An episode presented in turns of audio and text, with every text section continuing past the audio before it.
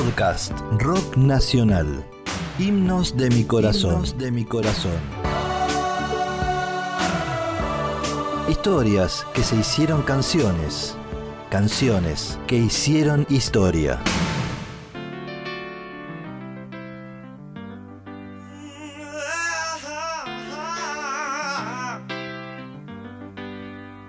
Durante los primeros años del proceso de reorganización nacional y bajo la presidencia del teniente general Jorge Rafael Videla, el rock era considerado como un sinónimo de subversión.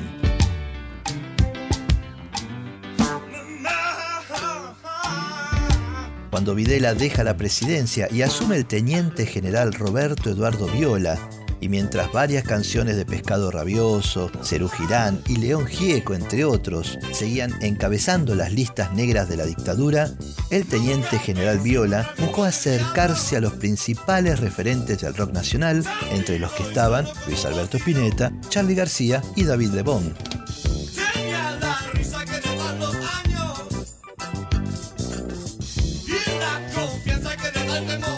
La astuta intención de Viola era utilizar la fuerte ascendencia que los músicos tenían sobre la juventud para mostrar de este modo al país su aflicción por los problemas que sufrían los jóvenes.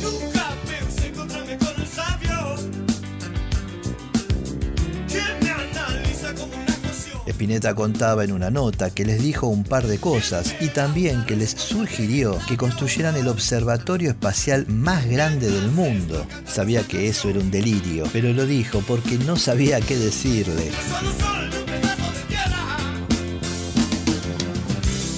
Por su lado, y a pesar de haberlo desmentido casi 30 años después, muchas fuentes aseguraron que David Lebón, ironizando sobre esa reunión, escribió los primeros párrafos que luego serían parte de una canción. Nunca pensé encontrarme con el jefe en su oficina de tan buen humor, pidiéndome que diga lo que pienso. ¿Qué es lo que pienso yo de esta situación?